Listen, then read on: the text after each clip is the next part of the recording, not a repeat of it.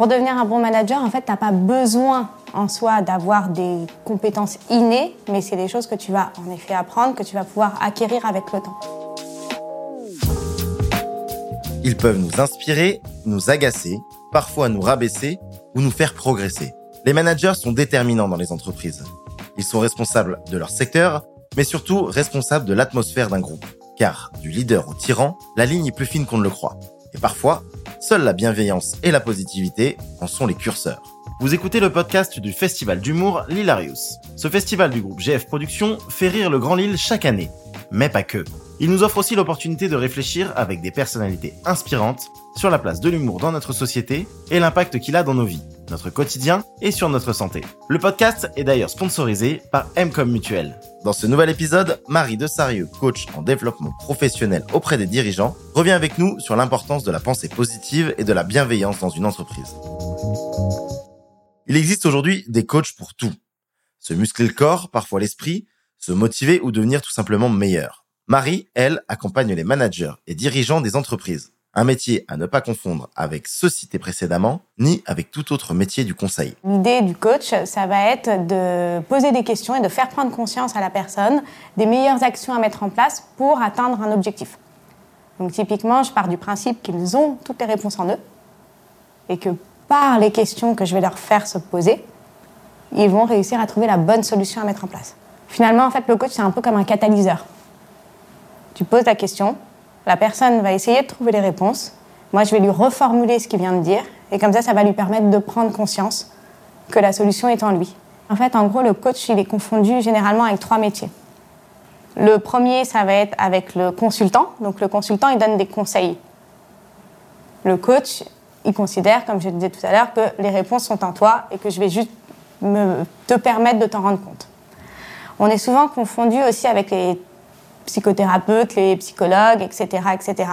Un psychologue, il va travailler sur le passé pour aller vers le présent. Là où un coach, il va travailler du présent pour aller vers l'avenir.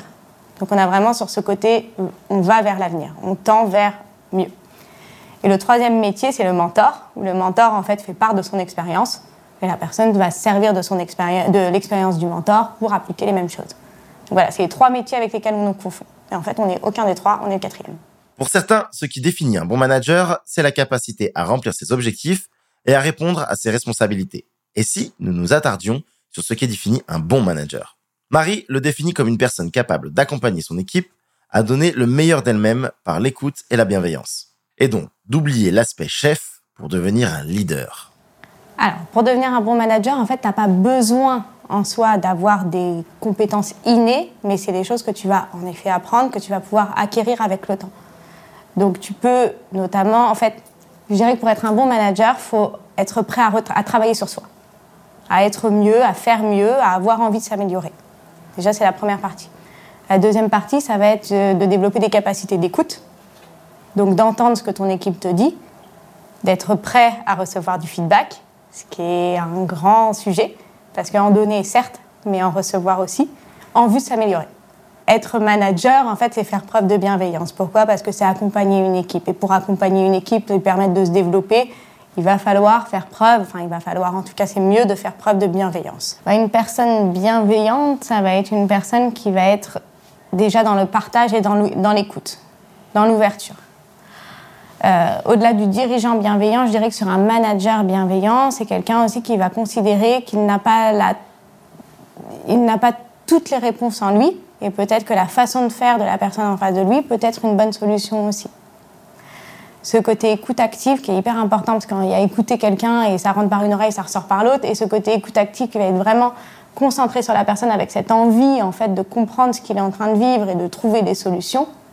Ça c'est pareil, ça fait partie de la bienveillance. En fait, il y a une grosse différence entre euh, le fait de faire des il y a une grosse différence, je dirais, entre euh, le manager qui va essayer d'être gentil et celui qui va être bienveillant. Dans le sens où la bienveillance, au-delà de la gentillesse, c'est vraiment quelque chose qui est tourné vers l'autre. Alors que la gentillesse, ça peut être juste de ne pas dire non pour ne pas avoir de problème ou éviter le conflit. Et là, on n'est pas dans la bienveillance. La pensée positive, c'est quelque chose qui va être extrêmement important pour pouvoir avancer. Pourquoi? Parce que si tu es négatif, si tu pas bien, bah dans tous les cas, tu vas rester dans ton coin ou tu vas regarder derrière, mais tu vas avoir du mal à aller de l'avant. Donc la pensée positive, c'est vraiment quelque chose de clé. Et d'ailleurs, c'est un des premiers outils que j'utilise.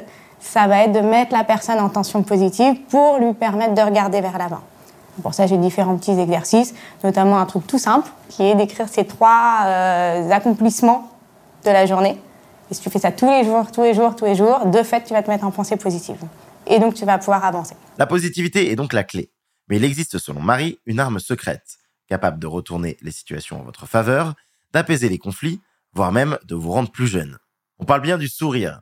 Attention cependant, cette arme secrète ne fonctionne que si elle est sincère. Donc le sourire. Le sourire, en fait, ce qui est absolument magique, c'est que c'est quelque chose qui est contagieux.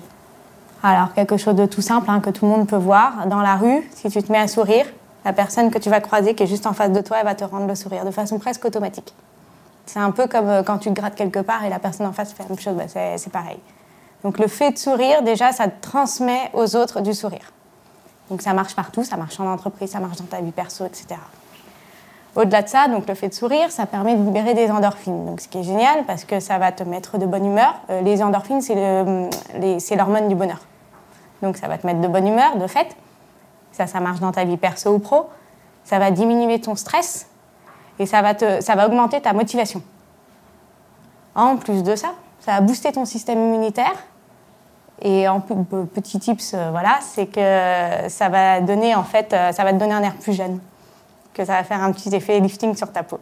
Donc rien que ça, je pense que le sourire c'est assez intéressant à utiliser comme petite arme toute simple.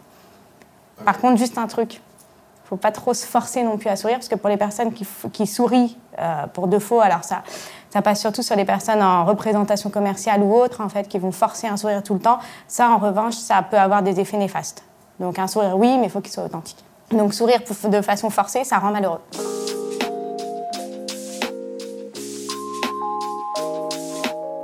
Vous venez d'écouter un podcast du festival L'Hilarius, sponsorisé par Mcom Mutuel. Si ce podcast vous a plu, vous pouvez vous abonner sur toutes les plateformes de streaming. Et pour plus de contenu similaire et exclusif, suivez le festival Lilarius sur les pages Instagram et Facebook et sur la chaîne YouTube de Lilarius. On vous dit à très vite et surtout, n'oubliez pas de rigoler. C'est bon pour la santé.